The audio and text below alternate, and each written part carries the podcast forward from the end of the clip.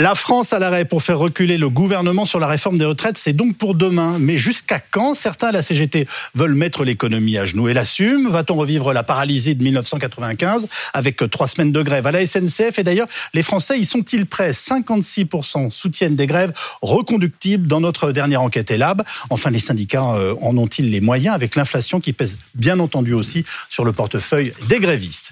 Nous sommes ce soir avec Catherine Perret qui est secrétaire confédérale de la CGT en charge des retraites, Jean-Claude Maillet ancien secrétaire général de Force ouvrière, Mathieu Plane, directeur adjoint du département euh, analyse et prévision de l'OFCE, Bernard Salanès, président de l'Institut de sondage ELAB, et Amantine Atalaya, euh, éditorialiste politique de BFM TV. Bernard, on commence avec vous. Les syndicats promettent une France à l'arrêt à partir de demain. Est-ce que les Français y sont prêts? Oui, en tout cas, majoritairement, euh, les Français soutiennent l'idée d'une France à l'arrêt, l'idée euh, de grève reconductible. Plus d'un Français sur deux, nettement, près de 6 Français, 6 euh, Français sur 10. C'est un chiffre important, c'est un chiffre qui montre qu'il y a quand même 40% de Français hein, qui sont opposés. Mais c'est une nette majorité qui n'a pas bougé quasiment depuis avant les vacances. D'ailleurs, si le gouvernement pensait tabler sur une forme de lassitude de l'opinion, pour l'instant, on verra dans trois jours, hein, on verra les blocages n'ont pas commencé. Pour l'instant, ce n'est pas le cas. L'opposition à la réforme reste quasiment intacte et le soutien aux différentes formes de mobilisation également. Si j'ai bien compris, ils sont 56% euh, à soutenir une grève reconductible. Hein. Oui, tout à fait. Ils sont euh, notamment ce soutien à la mobilisation sous toutes ses formes. Il est très fort chez les, chez les actifs, hein, chez ceux qui travaillent. Ça, c'est extrêmement net. On voit aussi que l'opposition à la réforme et le soutien à la mobilisation contre est très élevé chez les femmes, beaucoup plus élevé chez les femmes que chez les hommes. Et puis, on note, je reviens sur euh, les actifs, mm. quelque chose qui est assez rare, Yves, dans nos, dans nos enquêtes. Finalement, l'opposition à la réforme et notamment à la mesure phare de, de l'âge légal, j'allais dire, transcende les classes sociales. L'opposition des cadres est quasiment la même, à quatre points près, que l'opposition dans les milieux populaires. Et ça, c'est assez rare d'avoir un peu cette union sacrée des actifs contre une mesure. Et pourtant, deux tiers des Français pensent toujours que cette réforme va être votée. Oui, ben d'abord, ils suivent, euh, j'allais dire, les informations. Ils savent que le gouvernement a une majorité certes relative, mais donc ils se disent, j'allais dire, c'est un pronostic. Mais ce qui est important, euh, évidemment, les syndicats ont besoin de faire évoluer l'opinion là-dessus. Ils ont besoin de faire comprendre à l'opinion qu'ils peuvent gagner, sinon la mobilisation va s'effriter. Et là-dessus, la dynamique reste encore très défavorable, mais il y a 10 points de moins qu'en janvier sur ce pronostic que la réforme va passer. Vous qui lisez et commentez euh, des, enquêtes à longueur d'année, qu'est-ce qui vous frappe le plus dans cette dernière enquête là Ce qui me frappe le plus, je viens de le dire, c'est l'opposition chez les actifs. Ce qui me frappe le plus, c'est effectivement que pour l'instant, l'idée euh, des blocages est largement, est largement soutenue. Maintenant, il ne faut pas se tromper. Demain soir, c'est une deuxième bataille de l'opinion qui va commencer. La première a été largement gagnée par les syndicats. Demain, je, on verra ce qui se dit sur ce plateau, mais visiblement, il y a peu de suspense sur le fait que la journée de mobilisation va être réussie. Demain, une deuxième journée commence et pour les syndicats, ça va être un peu plus compliqué. Comment garder la mobilisation intacte, les blocages, tout en ne s'aliénant pas le soutien de l'opinion, qui est un carburant, pour l'instant sans mauvais jeu de mots, puissant de euh, l'opposition à la, à la, réforme. C'est un exercice. Je vais vous prendre un, un exemple. C'est celui de l'essence, parce qu'on en parle, on en parle beaucoup. Évidemment, bloquer les raffineries, ça a un impact sur ceux qui roulent beaucoup. Ceux qui roulent beaucoup, ce sont notamment, pas exclusivement, mais notamment les milieux populaires. Les milieux populaires, ce sont ceux qui sont les plus opposés à la réforme. Et donc, comment réussir à bloquer, par exemple, les raffineries, à pénaliser ceux qui conduisent sans se mettre ceux qui sont les plus opposés à la réforme. Eh C'est une équation plus compliquée. Direction la gare Saint-Lazare. Bonsoir Dominique Marie. Comment les voyageurs se préparent-ils à ce blocage dans la durée hein? Et est-ce que, comme on l'a vu dans notre sondage, ils le soutiennent? Oui, effectivement, beaucoup de personnes ici euh, que nous avons croisées euh, soutiennent effectivement ce mouvement de grève euh, reconductible qui pourrait donc s'installer dans la durée. Beaucoup se disent en fait que valent toujours mieux quelques jours de blocage plutôt qu'un âge de départ à la retraite repoussé, puisqu'effectivement là, ça se mesure en année. Écoutez, effectivement, l'une de ces personnes que nous avons croisées ici, gare Saint-Lazare, c'est vraiment le, bon thermomètre à Paris parce que la gare Saint-Lazare, c'est essentiellement des, salariés qui y passent. Il n'y a pas de TGV ici. Ce sont essentiellement des, des gens qui vont travailler à Paris et qui rentrent ensuite en banlieue. Écoutez. Bah écoutez, moi demain je suis en télétravail, donc euh, je soutiens et voilà. C'est vrai que ça, ça m'impacte parce que euh, bon financièrement je peux pas me permettre de faire une grève. Euh, d'autant que je viens de commencer. Alors moi, je suis pas trop touchée par la grève, donc ça, je suis plutôt chanceuse. Après, je comprends que les gens aient besoin de s'exprimer et de dire que, que c'est pas, ils veulent pas ça. Vont effectivement être impactés ici gare Saint-Lazare puisque la plupart des lignes vont être vont circuler de manière extrêmement réduite. Hein. Je vous donne un exemple hein, sur le RERE e qui passe par ici. Il y aura simplement un train sur 10 et puis l'essentiel des lignes également qui vont en direction de la Normandie seront affectés par ce mouvement de grève qui débute donc demain.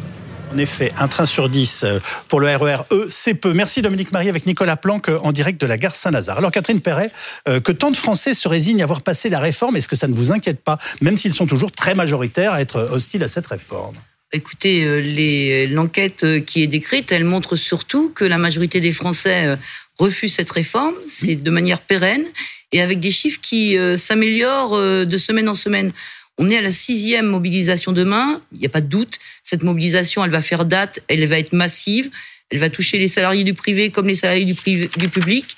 Et donc, on voit bien que les Français commencent à penser qu'il est possible de faire reculer le gouvernement. Mais évidemment, il y a un jeu de communication et euh, le gouvernement reste droit dans ses bottes. Mais en 95, il y en a un autre qui est resté droit dans ses bottes pas très longtemps. Oui, il s'appelait Alain Juppé. Donc Claude Mailly, comment expliquez-vous ce paradoxe qui ne se dément pas au fil des semaines hein? On est contre la réforme et on est convaincu qu'elle va passer. Parce que je crois que les, les, les gens sont pas stupides et ils savent qu'in fine, euh, il y a le 49-3 et qu'avec le 49-3, s'il le veut, le gouvernement peut faire passer. Alors ceci étant, euh, la mobilisation qui est je trouve, moi, vu de l'extérieur aujourd'hui, qui est très bien menée par l'ensemble des organisations euh, syndicales. Euh, une journée demain, tout le monde le dit, qui sera réussie. Après, il y a l'après-demain, hein, euh, les, jours, les jours à venir. Mais ça, c'est dans les entreprises que ça se décidera. Mais je vois pas une contradiction. En tous les cas, vous savez, comme on dit, c'est à la fin du marché qu'on compte les bouses. Voilà. Donc, on verra au fur et à mesure. Mais je voudrais insister sur un point. Il y a, il y a un point nouveau, quand même, c'est qu'avec le quinquennat, avec le quinquennat, c'est tout remonte à l'Élysée. C'était vrai avec Sarkozy mm. et Hollande, et encore plus vrai, je dirais, avec Macron. Euh, à partir de là, c'est lui qui annonce. Donc c'est lui qui doit reculer. Dans le temps, avec le septennat, vous aviez le Premier ministre qui annonçait une réforme, quelle qu'elle soit, et quand ça marchait, quand ça posait des problèmes, etc., le président sifflait la fin de la récré. Là, on n'a plus cette corde de rappel. Donc ça veut dire qu'à un moment donné, si, et ce que je souhaite moi à titre personnel, les syndicats obtiennent, eh ben c'est Macron qui devra faire le recul. On va écouter Laurent Berger ce matin, c'était sur France Inter je pense qu'on peut faire plus fort que le 31 janvier dernier, qui était déjà la plus grosse mobilisation depuis le début des années 90. Donc, vous savez, toutes les enquêtes d'opinion le montrent. Il y a un profond rejet des 64 ans dans l'opinion. Il y a un profond rejet de cette réforme des retraites et il y a une aspiration à reprendre l'ouvrage, à remettre l'ouvrage sur le métier, à reparler du travail et pas simplement des retraites comme un élément paramétrique budgétaire. Et donc, je pense qu'il y aura demain une grosse, grosse mobilisation. Euh, Combien de manifestants euh, attendez-vous dans la rue demain La CGT a de très bonnes oreilles, elle sait voir un petit peu les choses arriver. Est-ce que vous avez des évaluations? Quel est votre espoir, pour dire les choses simplement? Ah bah, Très clairement, il y aura plusieurs millions de personnes dans les rues euh, demain, euh, dans les petites comme dans les grandes villes. Ce qui nous intéresse plus, c'est de voir... les, les, grèves entreprise par entreprise. Or, on commence à voir remonter justement des des pronostics, j'ai envie de mhm. dire, de grève dans des entreprises où ça fait longtemps qu'il n'y a pas une majorité de salariés qui se sont mis en grève, dans la métallurgie, dans l'agroalimentaire, là, ils étaient aussi mobilisés sur les salaires à l'automne, ils vont être à nouveau mobilisés demain, dans des secteurs aussi où on sait bien que les salariés sont plus isolés, euh, beaucoup de femmes avec des temps partiels, et pourtant, et elles annoncent, euh, ces femmes, qu'elles vont faire grève. Alors évidemment, euh, elles vont faire grève peut-être pas euh, des jours entiers, mais elles vont, elles veulent participer au mouvement. Donc nous, ce qui nous intéresse, c'est de voir justement l'arrêt de l'économie à partir de demain. Et on pense évidemment que c'est en multipliant ce type d'action qu'on fera plier le gouvernement. Le ministère de l'Intérieur annonce déjà entre 1 million 100 000 et 1 million 400 000 manifestants. Votre leader Philippe Martinez, plus de 265 lieux de défilé. Le compteur a, 300 donc maintenant. Voilà, ah bah alors 300. Euh, le compteur a donc augmenté. Amandine Atalaya, cette sixième journée où les syndicats veulent taper fort, inquiète-t-elle l'exécutif? L'exécutif attend de savoir si euh, ça va durer. C'est surtout ça l'enjeu. C'est-à-dire qu'on sait déjà que demain, ça va être très fort, très important. Mhm. Euh, est-ce que on sait aussi que ça va continuer mercredi? Est-ce que ça va se poursuivre jeudi, vendredi, jusqu'au week-end, dépasser le week-end? Euh, Le gouvernement pense que dans un contexte où l'inflation est très forte, euh, ça ne durera certainement pas très longtemps. C'est-à-dire qu'on n'aura pas, par exemple, un scénario à la 1995 où le pays est à l'arrêt pour le coup pendant trois semaines totalement avec des grèves massives. Là, euh, les Français euh, qui perdent chaque jour une journée de salaire, chaque journée de grève dans ce contexte difficile c'est logique, vont y réfléchir à deux fois, surtout quand on voit aussi, euh, notamment dans les sondages, mais il suffit d'écouter les Français, que beaucoup d'entre eux, malgré les mobilisations, pensent que ce projet de loi, quoi qu'il en soit, passera. Peut-être avec un 49-3, et ce serait désastreux politiquement vis-à-vis euh, du pays, mais quoi qu'il en soit, qu'il passera après le 28 mars. Et donc, c'est la principale difficulté aujourd'hui pour les syndicats, c'est d'arriver à, à convaincre les Français que ça, que ça sert à quelque chose. Quant au gouvernement, il est noyé dans ses arguments. Franchement, ces derniers temps, entre les propos d'Olivier Véran euh, sur la catastrophe écologique sanitaire et les propos de Dussopt sur une réforme de gauche, ils ne savent plus trop où ils vont. Euh, Mathieu Plane, une France à l'arrêt, ça a un coût pour l'économie on, sait l'évaluer Alors oui, on essaie d'évaluer. Alors ça dépend, hein, parce qu'une France à l'arrêt, c'est, euh, on l'a connu réellement en 1968. En réalité, quand vous regardez 1995 ou même 2019, hein, il y a eu des problèmes dans les transports, mais la France n'était pas à l'arrêt. donc en fait, ça dépend de l'extension. Vous avez raison. Et donc il faut bien voir ça. Hein. Pour le moment, on, et d'ailleurs les entreprises, souvent dans le secteur privé, s'organisent. Hein, d'ailleurs avec le télétravail. Donc la question c'est est-ce qu'il y aura une mobilisation, y compris des salariés du secteur privé qui ne font pas grève d'habitude? C'est ça hein, l'enjeu derrière euh, derrière ça. Si c'est juste une grève localisée, mm. plutôt qui pénalise plutôt l'Île-de-France dans les transports. Euh, voilà, et qui est limitée dans le temps, les effets macroéconomiques sont relativement faibles. La question, c'est l'extension d'abord dans le temps et à des secteurs qui n'ont pas l'habitude de faire grève. D'accord. Donc, ce qu'on observe, euh, c'est euh, finalement ce qui se passe dans le privé. Parce qu'on sait que la mobilisation, quoi qu'il arrive, sera importante demain. oui, bien sûr. Mais est-ce que l'enjeu est là Oui, l'enjeu est là. L'enjeu est là. Et je pense que le gouvernement craint sur tout ça. Si c'est juste, enfin, j'allais dire juste entre guillemets, mais on a l'habitude avec les régimes spéciaux, c'est-à-dire effectivement, c'est euh, le secteur des transports et de l'énergie qui va se mobiliser beaucoup. Mais la question fondamentale, c'est est-ce qu'on a d'autres secteurs qui d'habitude ne se mobilisent pas, se mettent à se mobiliser et qui sont des travailleurs, des actifs qui effectivement participent à à la production nationale. Euh, donc, euh, on, est, on va te donner la parole. Pardonnez-moi, Fabrice Coudour, qui est secrétaire général CGT de la Fédération nationale des mines et de l'énergie. Vous avez déjà débuté votre mouvement, Monsieur Coudour, vendredi avec des baisses de production. Êtes-vous vraiment prêt sur, pour, affronter une grève qui pourrait durer plusieurs semaines? Ça fait partie euh, des questions que beaucoup de Français se posent on est complètement prêt. Euh, d'ailleurs, on a fait la démonstration depuis le 19 janvier qu'on était capable de, tout. Euh, depuis euh, ce week-end, il y a eu beaucoup d'initiatives qui ont été faites avec des baisses de production, des occupations de sites. depuis 13 heures aujourd'hui, il y a les quatre terminaux méthaniers de gaz naturel liquéfié qui sont qui sont occupés et donc il n'y a plus une goutte de, gaz qui rentre sur les réseaux gaz. Il y a des rassemblements un petit peu partout. il y a des rassemblements de véhicules bleus à l'image de, nos entreprises. Il y a des actions qui se multiplient partout, par nos Robins des Bois, mais aussi euh, directement sur nos outils de travail. Donc on est clairement très prêt et on est même beaucoup plus prêt que, que les, mobilisations précédentes. Donc pour nous, le, le, le 7 euh, est déjà une réussite et on parle déjà de s'installer dès le 7 au soir et le mercredi au matin dans nos installations, euh, puisque clairement, on veut faire la démonstration que cette réforme des retraites, euh, on n'en veut pas une, fois de plus. Quoi. Je reprends des termes très précis. Êtes-vous prêt aussi à mettre à genoux l'économie, comme l'a dit ce week-end votre confrère de la Fédération euh, de la chimie, Emmanuel Lépine? Bah, on partage complètement les propos de, de, de, de notre camarade, euh, mais euh, avant de mettre à genoux l'économie, il faut quand même se dire qu'avec cette proposition de loi, c'est les travailleurs qui vont être mis à genoux parce que quoi qu'on en dise, c'est deux ans de plus de leur vie au travail. Donc euh, nous, on est prêts, on fait que canaliser la colère euh, des, des travailleurs et retraités de notre secteur, mais aussi plus largement de l'ensemble des travailleurs du pays. Donc oui, on, on est prêt à agir puisque les attaques sont majeures, puisque le gouvernement euh, depuis maintenant un mois et demi, ne veut pas nous écouter, ben forcément, euh, qu'est-ce qui nous reste Vraiment se mobiliser fortement et agir sur nos outils de travail pour faire flancher le gouvernement, agir plus durement. On n'a pas d'autre solution. Vous avez prévu une caisse de grève, une cagnotte Oui, bien sûr. Euh, on a ouvert une cagnotte de grève pour la FNME CGT euh, depuis ce week-end. Euh, évidemment, la grève, ça, coûte pour les, pour les travailleurs, ça c'est indiscutable. Mais je crois que quelques jours de grève, quelques semaines de grève, c'est rien face à deux années de plus de, de, de travail. Donc la solidarité, elle se fait déjà jour. On n'a pas de souci là-dessus. Ce qui compte, c'est la détermination. Et, et aujourd'hui, il y a énormément de détermination, sans même très offensif. Il n'y a pas que notre secteur qui est, qui est dans cette dans cette bataille. On est maintenant sept fédérations à avoir euh, CGT à, à, avoir indiqué qu'on partirait en grève reconductible. Donc je crois que la démonstration de notre de, de notre volonté à gagner sur cette réforme contre cette réforme, euh, elle est plus à, à être démontrée. Vous pouvez tenir vraiment longtemps. J'ai envie de vous dire, est-ce que vous pouvez faire grève pour les autres? 23 jours en 95, je vous on rappelle. Peut, on peut tenir parce que on, on peut complètement tenir puisque euh, aujourd'hui les électriciens, les gaziers, les techniciens de l'atome, ils maîtrisent complètement leur outil de travail et, et c'est pas forcément en faisant 8 heures de grève par jour que tout est paralysé.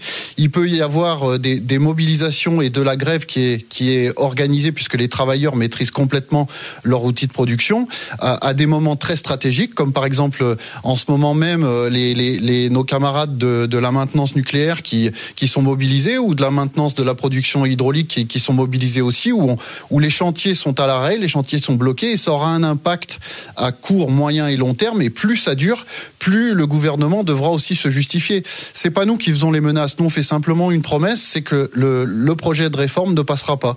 Donc, on mettra tout en œuvre pour qu'il ne passe pas. Les choses sont claires. Merci Fabrice Coudot, vous êtes secrétaire général de CGT, de la Fédération Merci. nationale des mines et de l'énergie. On va écouter ce que disait ce matin sur France Info le ministre du Travail, Olivier Dussopt mettre l'économie à genoux, c'est en réalité mettre les travailleurs à genoux. C'est mettre ceux qui ont besoin d'un emploi à genoux. C'est mettre ceux qui déjà rencontrent des difficultés dans des difficultés encore plus grandes. Et je suis convaincu, nous sommes tous convaincus au gouvernement, dans la majorité, que l'expression d'un désaccord, euh, c'est légitime, mais que ça ne doit pas entraîner un blocage du pays qui serait dangereux pour notre économie. Catherine Perez, que bloquer la France, et notamment durablement, ce n'est pas pénaliser ceux qui ont déjà du mal à joindre les deux bouts si, par exemple, ils ne peuvent plus aller travailler? Écoutez, c'est les salariés eux-mêmes qui ont décidé que cette réforme, elle était mauvaise pour eux, qu'ils ne voulaient pas travailler plus longtemps, qu'ils ne voulaient pas aussi voir leur pension baisser, parce qu'il ne faut pas oublier le deuxième paramètre. Hein. On joue à la fois sur l'âge, en le reculant, mais aussi sur le niveau des pensions. Et là, si les, si les Français décident que cette réforme ne doit pas passer, ben je les appelle justement à se mobiliser. Et se mobiliser, c'est pas forcément euh, faire euh, une grève pendant 15 jours. C'est chaque jour se mobiliser avec les moyens qu'on a pour empêcher effectivement la création de richesses. C'est ça qu'on a voulu dire. Hein. Quand on fait une grève, on touche au porte-monnaie du patronat qui dégage moins de bénéfices. Et à un moment donné, le patronat dit au gouvernement, bon, cette, euh, cette réforme dont personne ne veut, il faudrait peut-être l'arrêter parce que ça commence à nous coûter un petit peu d'argent. Jean-Claude Maillet, les syndicats ont-ils vraiment les moyens de bloquer le pays sur la durée? Euh, Faire grève, ça coûte cher aux salariés et l'inflation flambe. Oui, bien sûr, mais écoutez, pour le moment, les mobilisations qui ont, qui ont eu lieu, y compris avec l'inflation, même si les, en moyenne les augmentations de salaire ne, ne sont pas à la hauteur du taux, du taux d'inflation. C'est une évidence, en, en, moyenne, je dis bien. Mais après, c'est une, une, question, c'est une question de choix à un moment donné. Oui. Je pense que tu es le dossier retraite. J'ai envie de dire tout ça pour ça. Parce que pour décaler de deux ans ce qui est rejeté par tout le monde, à la fin, avec ce qui est déjà lâché, etc., il restera plus grand-chose financièrement. Donc, ça, ça, ça se dire, c'est ubuesque. Quoi. Ce, ce, dossier devient ubuesque à un moment. Attendez, vous êtes en train de me dire, ici, en train, en train de s'obstiner sur une réforme ouais. où il n'y a plus rien bah, il a juste plus rien. bien comprendre bah, vos propos. Bah, tout simplement que déjà, ce qui a été euh, mis en œuvre... Parce que s'il n'y a plus rien, j'ai envie de vous dire, c'est pas la peine de se mettre en grève. Là, mais c'est surtout pas la peine de, de repousser l'âge. C'est surtout pas la peine de repousser l'âge. Il y a déjà au moins 6 milliards qui ont été euh, euh, sur diverses mesures. Oui. Euh, les chiffres montrent qu'il y a 3 à 4 milliards de dépenses supplémentaires pour un recul de l'âge de 2 ans oui. en matière d'assurance chômage, de maladie, etc. Donc on est déjà à 9-10 milliards sur des rentrées de 17. Vous voyez, enfin, je veux dire, est-ce que ça vaut le coup de s'entêter pour repousser deux ans pour ces résultats-là. Voilà, c'est quand même ubuesque. Alors, les syndicats misent donc sur une France à l'arrêt. La question, c'est surtout de se dire où, jusqu'où et pendant combien de temps? Tout le monde a en tête le conflit, par exemple, de 1995, qui avait fait plier le gouvernement Juppé. On l'a évoqué il y a quelques instants. À quoi cela ressemble, à quoi, pardonnez-moi, ressemblait cette France bloquée en 95, Magali Chalet? Rappelez-nous ces bons souvenirs. Eh fin novembre 1995, Alain Juppé décide de réformer les régimes spéciaux de retraite. Résultat, toute la France est à l'arrêt. La contestation dans le pays est massive et grandissante, la plus dure depuis mai 1968. À quelques jours du départ en vacances de Noël, trois semaines de grève paralysent le pays. Le 12 décembre 1995, il y a même 2,2 millions de manifestants qui battent le pavé. La contestation se cristallise d'abord sur le secteur des transports, la SNCF, la RATP, avant de s'étendre rapidement aux autres secteurs, hein, fonctionnaires, la Poste, EDF et France Télécom. Dans la capitale, euh, tout le monde marche dans un froid euh, polaire, hein, comme euh, vous le voyez à l'image. Les journées d'action se succèdent et le conflit s'enlise. Des camions militaires sont même réquisitionnés hein, pour acheminer des banlieusards aux portes de Paris. Le 10 décembre, finalement, le gouvernement finit par céder, mais il faudra attendre une semaine pour que les métros et les trains roulent de nouveau. Alors, le point que tout le monde attend, demain, à quoi faut-il s'attendre alors d'abord, selon une note du renseignement, il y aura jusqu'à 1 400 000 manifestants hein, qui sont attendus dans toute la France pour 320 actions annoncées. Ensuite, dans le détail, si on regarde dans les transports, eh bien, à la SNCF, la mobilisation sera tout particulièrement suivie avec 80% de TGV et de TER annulés. À la RATP, la plupart des métros ne circuleront qu'aux heures de pointe. Et puis, les deux entreprises euh, à une grève reconductible. Euh, dans les aéroports, 20% euh, des vols euh, vont être annulés à Roissy, Charles de Gaulle. Ce sera 30% dans les autres aéroports. Ensuite, dans l'éducation nationale, plus de 60% de professeurs des écoles seront en grève. Plusieurs milliers d'écoles primaires seront fermées. Autre secteur en grève demain, regardez l'énergie, avec la CGT Chimie qui appelle à une grève reconductible dans les raffineries, idem chez EDF, hein, avec des coupures d'électricité euh, ciblées. Les routiers appellent également à des blocages et des opérations escargots autour des grandes métropoles. Et enfin, euh, les dockers et les éboueurs qui appellent aussi à des actions euh, reconductibles. Merci beaucoup, Magali Chalet. Les Français sont vraiment prêts à affronter cela? En tout cas, dans un premier temps, Bernard Salanès Aujourd'hui, puisque nous avons réalisé cette enquête, c'était jeudi et, vendredi, les blocages n'avaient pas commencé. Oui, et de manière assez nette. 6 Français sur 10, c'est un chiffre qui est très important et qui n'a pas bougé depuis euh, avant les vacances. Donc on voit bien qu'il y a cette détermination. Pourquoi? Parce qu'une partie de l'opinion se dit, finalement, puisque l'exécutif a une majorité relative, la seule manière de s'opposer, c'est euh, de bloquer. Mais en même temps, il y a des choses qui bougent un tout petit peu, notamment sur la nécessité de, de, de la réforme. Les Français qui euh, jugent la réforme pas nécessaire restent majoritaires, mais ça recule de 6 points en 15 jours, ce qui est important. Et d'ailleurs, on le voit bien, euh, l'opinion attend plutôt que le gouvernement remanie son texte en profondeur. Un Français sur deux nous disent, on attend d'exécutif qu'il remanie son texte en profondeur, un tiers qu'il le retire complètement, et ils sont moins d'un sur cinq, moins d'un sur cinq à attendre du gouvernement qu'il le maintienne dans l'État. Et d'ailleurs, il y a autre chose, vous me demandiez tout à l'heure ce qui m'avait surpris, quand on regarde plus la lecture politique, on voit que même un tiers des électeurs d'Emmanuel Macron doutent de la justice de, de la réforme et s'y disent défavorables. On voit bien donc que même chez les électeurs d'Emmanuel Macron, qui pourtant, eux, je ne reviens pas sur le débat, est-ce que Emmanuel Macron l'avait dit à l'avance ou pas, est-ce qu'il a été élu pour ça, mais On ces, quand même un peu, ces, électeurs, hein, ces électeurs-là, en tout cas, votaient sans doute euh, en connaissance de cause, les électeurs du premier tour. Même chez eux, il y a un doute, sans doute, sur la nécessité euh, de cette réforme et sur le critère de la justice, qui, on l'a vu depuis 15 jours, a fait beaucoup débat.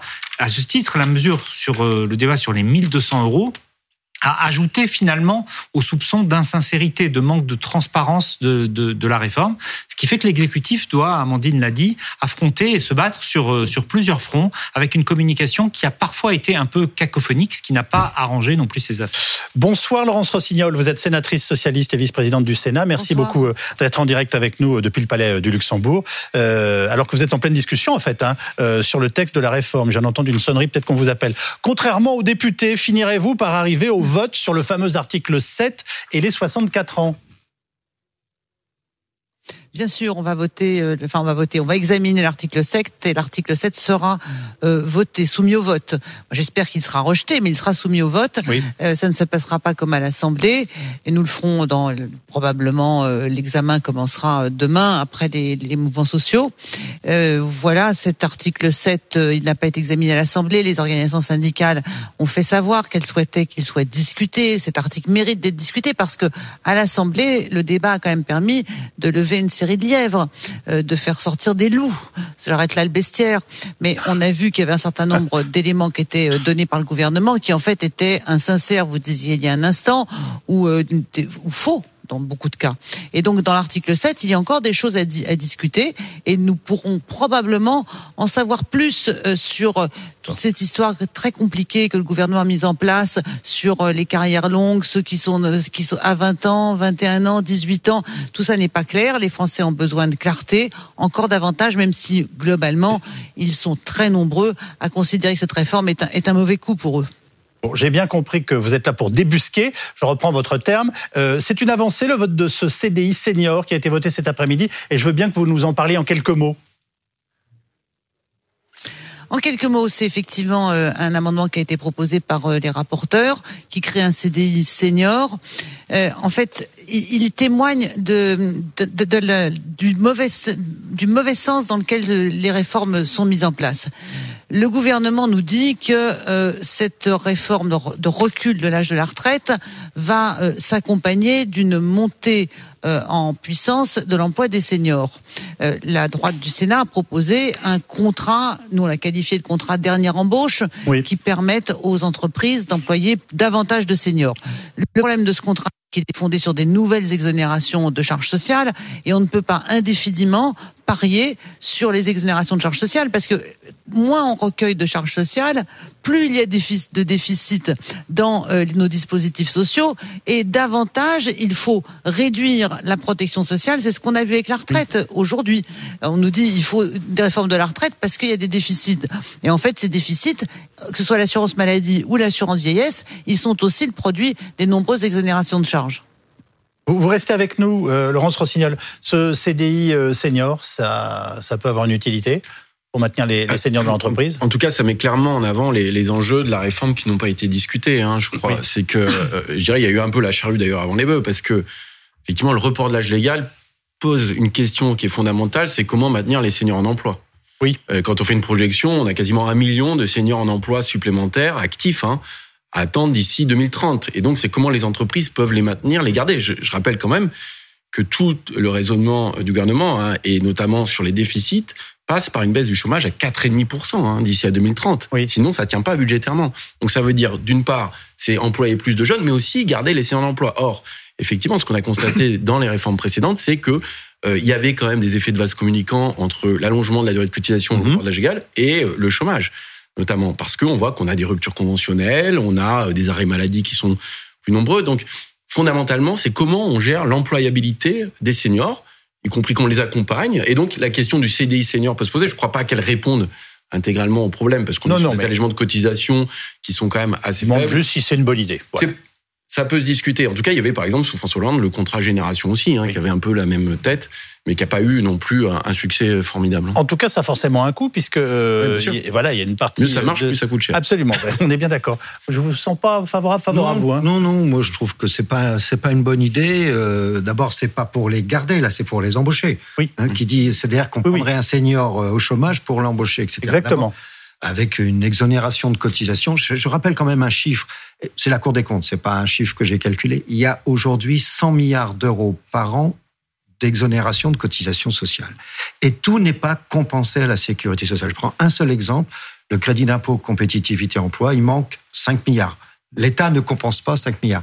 Euh, donc, euh, rajouter encore des exonérations, je pense que la Cour des comptes, à juste titre, selon moi, dit il faut revoir le système, balayer, supprimer des effets d'aubaine, et on fera des économies. On n'a plus besoin de repousser de deux ans euh, l'âge de la retraite. autre point proposé, Laurence Rossignol, par les sénateurs de droite, pour que les femmes ne soient pas les perdantes de la réforme, une surcote de 5% accordée aux mères de famille qui ont une carrière complète. Le gouvernement est prévisiblement à faire la moitié du chemin. Est-ce que c'est une bonne nouvelle pour les Françaises? Vous qui suivez tout tout depuis plusieurs jours.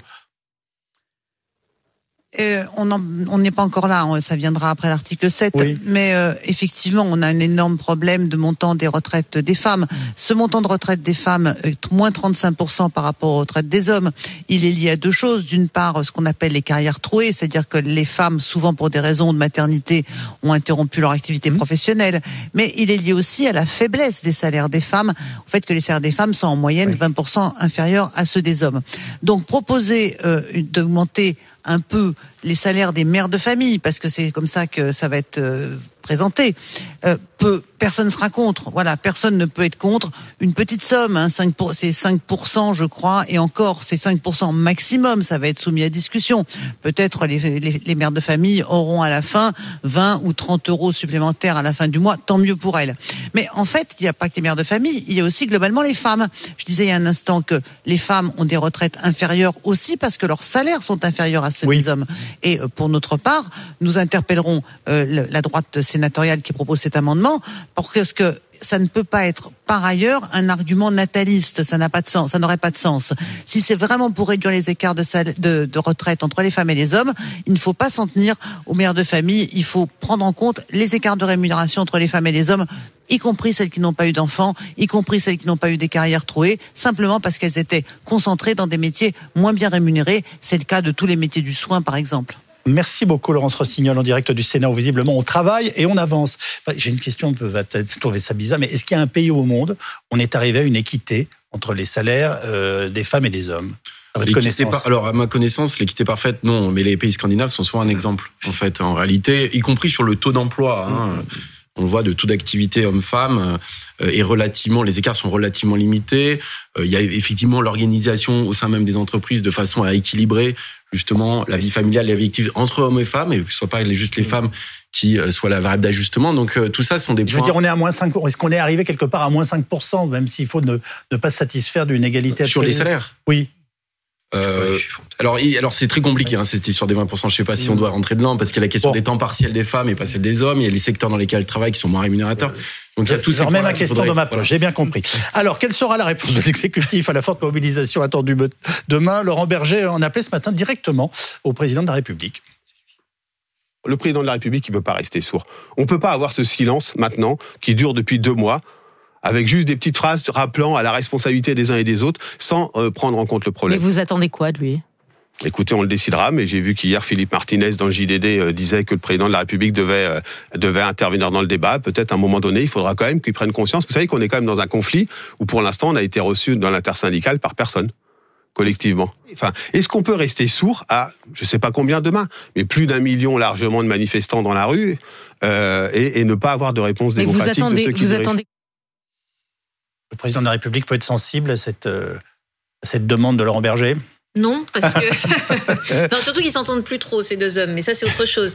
Mais euh, non, Emmanuel Macron est ferme et il a l'arme en effet pour aller au bout s'il le souhaite du 49-3 ou même euh, de faire passer par ordonnance à la fin. C'est-à-dire que euh, le 28 mars, quoi qu'il en soit, dans la tête d'Emmanuel Macron, cette réforme est adoptée et le gouvernement estime avoir fait des, des concessions. Alors des concessions vis-à-vis -vis de la droite surtout et qui coûtent cher, mais il est allé à peu près au bout de ce qu'il voulait euh, proposer. Alors je précise que la CFDT a toujours indiqué qu'elle arrêterait les grèves si le texte était voté, mais évidemment pas par le biais d'un 49.3, c'est-à-dire s'il était voté normalement, on est d'accord. Oui, tout hein. à fait. Là où la CGT dit, elle, qu'il n'est pas exclu qu'elle continue après, c'est, c'est pas un désaccord entre les deux, mais ils sont pas exactement euh, sur la même ligne là-dessus entre CFDT et CGT. Bernard Sananès, est-ce que d'une quelconque façon les Français euh, aimeraient entendre le président de la République ou le voir descendre, on va dire, dans l'arène? Parce que... Bah, c'est un peu à double, à double tranchant. C'est vrai qu'il peut y avoir une interrogation qui est de dire c'est le président qui a porté cette réforme. Mmh. C'est une des rares mesures dont on se souvient dans une campagne électorale qui ah oui, la faute du président. Quand on aura flingué, le porte-parole, euh, le ministre en charge du dossier et, la première ministre, ça, fera, ça va commencer à faire beaucoup. Peut-être faudra qu'il parle. Donc c'est vrai que sur un sujet aussi important, on pourrait s'attendre à ce que le président s'exprime dans une interview assez longue et pas seulement comme il l'a fait par des cartes postales, on va dire, où il a répondu à une question qui lui était posée. À l'inverse, on sait aussi que Emmanuel Macron reste un président impopulaire, j'allais dire pas plus que d'autres, mais il reste impopulaire. Moins d'un Français sur trois lui font confiance. Et c'est vrai que se mettre en avant, ça pourrait aussi cristalliser l'opposition à la, à la réforme et lui donner un nouveau motif. Quand on regarde les manifestations, on voit bien qu'il y a une vraie différence entre le mouvement des Gilets jaunes, qui était un mouvement qui, était, qui avait pris Emmanuel Macron pour cible, et le mouvement des retraites, qui a pris la réforme et la mesure pour, pour cible. Et donc c'est vrai que si Emmanuel Macron revenait dans l'arène, ça ne serait pas non plus peut-être euh, quelque chose de, de positif pour l'exécutif. En appelez-vous aussi euh, directement président de la République? Écoutez, il y a une intersyndicale qui va se réunir demain soir. On va faire le bilan à la fois de la journée, puis aussi on va construire les suites, parce qu'il y aura des suites. Et on va débattre. Euh, évidemment, on a commencé à réfléchir avec Laurent Berger à la nécessité peut-être de d'interpeller le chef de l'État parce que il y a quand même une constante, c'est qu'à chaque fois qu'il y a des grosses mobilisations, il y en a eu beaucoup depuis le mois de janvier. Emmanuel Macron est à l'étranger, ne se préoccupe pas de ce qui se passe dans son pays, alors que il l'avait dit au départ, c'est mon projet et en m'élisant président de la République, vous avez voté pour ce projet-là on a l'impression qu'il est bien fuyant et on aimerait bien effectivement qu'il entende les organisations syndicales qui représentent la majorité des Français qui seront dans la rue demain. Je comprends parfaitement votre point de vue. Je crois honnête de dire qu'il n'a pas que ça sur les bras en ce moment. Mais enfin, c'est quand même une grande épine euh, sous le pied. C'est majeur pour son pays. Jean-Claude Mailly, c'est lui qui doit répondre aux manifestants? Ça dépend pour dire quoi. Écoutez, si c'est euh, en répondre en disant, euh, en grosso modo, circuler, il n'y a rien à voir, je ne change rien. Ah ben non, vous pouvez pas lui demander. Si vous lui demandez de s'exprimer, vous pouvez pas lui faire son non, texte. Non, non, mais non, mais moi, si on non, non, je, je, je, continue à dire qu'avec depuis le quinquennat, c'est lui qui devra prendre la décision à un moment donné, où je maintiens, où je, je, je rediscute. C'est lui, c'est personne d'autre. Laquelle? Quelle est votre euh, la ah ben, voie selon vous? Moi, je pour les raisons que j'indiquais tout à l'heure, le mieux, c'est de dire, bon, allez, on stoppe, on se remet autour de la table et on discute, y compris s'il y a des problèmes de, de financement. Hein. Alors, ils discutent avec les syndicats, moi je suis plus en situation euh, de discuter, euh, mais euh, obligatoirement, tout le monde sait que c'est lui à un moment donné. Tout le monde sait que c'est lui, parce qu'il est président de la République. Ça va laisser des traces Ah, c'est sûr. Franchement, ça, si, si rien ne bouge, imaginons, ce qui n'est pas souhaitable, qu'il passe au 49-3, etc., qui ne change rien, bah, vous allez avoir un climat pourri, encore plus pourri, pendant, et alors qu'ils veulent mettre en place des, discuter de France Travail, discuter de l'emploi, discuter de tout ça, il va avoir des relations qui sont déjà pas bonnes, détestables, avec ce que certains appellent les corps intermédiaires. Bah, je lui souhaite bon courage. Euh, Amandine Natalia, alors je tourne un peu autour de la même question, mais je me dis, euh, le président compte-t-il monter au front à un moment ou à un autre, notamment après les, les propos invraisemblables de son porte-parole la semaine dernière? Euh, les propos d'Olivier Véran, oui, qu'on peut rappeler, qui disait oh bah euh, si, euh, si les syndicats. En gros, c'était la fin du monde, oui, Voilà, ce serait une catastrophe écologique, sanitaire, et je crois qu'il y avait un troisième on fléau qui nous tombait dessus. On oublie toujours le troisième. Des propos sur lesquels il est revenu, d'ailleurs, aujourd'hui, se rendant bien compte qu'il avait dit n'importe quoi, honnêtement, et que ça n'était pas du tout un argument valable. Mais, mais c'est cette même stratégie globale du gouvernement qui essaie aujourd'hui de, de, diaboliser les manifestants, de, de dramatiser un peu la situation et de les présenter parfois comme des syndicats irresponsables. Ça avait pu être des mots euh, au tout début d'Emmanuel Macron euh, euh, lui-même. Le président pense qu'aujourd'hui, ce n'est pas à lui directement de prendre les coups. Enfin, il estime que c'est pour ça qu'il a une première ministre et c'est pour ça aussi qu'il y a un, ministre du Travail. Et tant que l'examen du texte voilà, n'est pas fini, là on est au Sénat, après il y aura la commission mixte paritaire, tout ça dure jusqu'au 28 mars. Tant qu'on est dans cette procédure parlementaire, le président observe, regarde, fait de temps à autre une petite carte postale, comme on dit, ou des, quelques interventions. Mais s'il prend la parole, ce sera après. En revanche, il y a une catastrophe qu'il guette, c'est que il est probable aujourd'hui qu'ils doivent utiliser un 49.3. Possible, en tout cas, probable euh, aujourd'hui. Parce que euh, il, les voix de la droite, vous savez qu'il faut à Emmanuel Macron une quarantaine de voix de droite quand le texte reviendra à la fin euh, à l'Assemblée. 15 à 20 aujourd'hui parlementaires sur une soixantaine hésite à voter le texte, pourrait voter contre ou s'abstenir. Et on est toujours bloqué sur ce chiffre. Et le, gouvernement n'ira au vote que s'il a la certitude de gagner ce vote. Donc même s'il a un doute à la fin, il recourra au 49-3. Mm. Et évidemment, ça, ça serait désastreux pour le pays et on n'en aurait alors pas fini des problèmes. Catherine Perret, à, l'instant, euh, Elisabeth Borne, Première ministre, euh, explique que mettre l'économie à genoux, donc elle reprend les propos euh, d'un responsable CGT, mm, est totalement irresponsable et que ce seront les, les plus modestes qui seront les premiers à être pénalisés. Mais les plus modestes, ils sont dans la rue déjà, ils ont compris, parce que les Français ont bien étudié hein, le contenu de cette réforme. Ils ont compris qu'ils allaient être les premiers à être pénalisés. Donc, euh, j'ai envie de retourner euh, la politesse à Madame Borne en disant que s'ils n'avaient pas fait une réforme de bricolage qui n'a ni queue ni tête, on n'en serait pas là, et que nous, on propose au contraire d'en sortir. Ils retirent leur projet de loi on se remet autour d'une table, on rediscute avec sérieux du travail, de l'emploi des seniors, de la situation des femmes, de, des inégalités de salaire, de comment on finance, parce qu'on a des propositions. Hein. Euh, mettre euh, à égalité hein, les femmes et les hommes en matière de salaire et d'évolution professionnelle, c'est 6,5 milliards d'euros pour euh, les caisses de retraite demain. Donc vous voyez qu'on arrive à trouver des solutions pour financer. Donc les plus responsables, ce sont les Français avec les organisations syndicales qui les accompagnent. Merci à tous.